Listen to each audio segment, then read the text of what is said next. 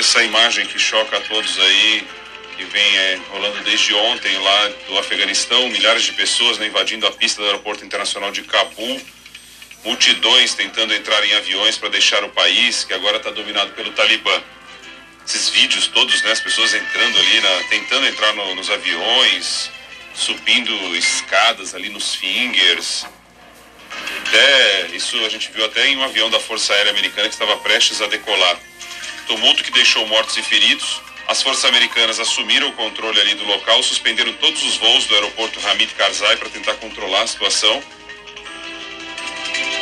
E você viu, né? No final de semana, o presidente do país deixou o país e o Talibã assumiu o controle do Afeganistão, inclusive com fotos no, no Palácio Presidencial.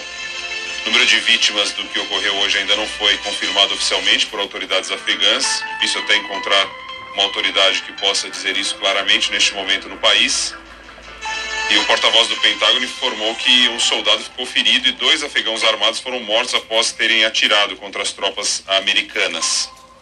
A gente sabe que tem tropa americana lá para tentar, inclusive, principalmente, retirar os americanos que estavam no país vocês sabem que as tropas americanas já haviam deixado é, o Afeganistão depois de tanto tempo.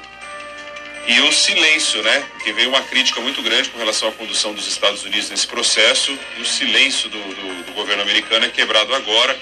Neste momento, o presidente Joe Biden faz um pronunciamento, é o primeiro desde que ocorreu o, a tomada de poder no Afeganistão, e ele avalia a crise você vai saber todos os detalhes aqui com a gente e ponto final.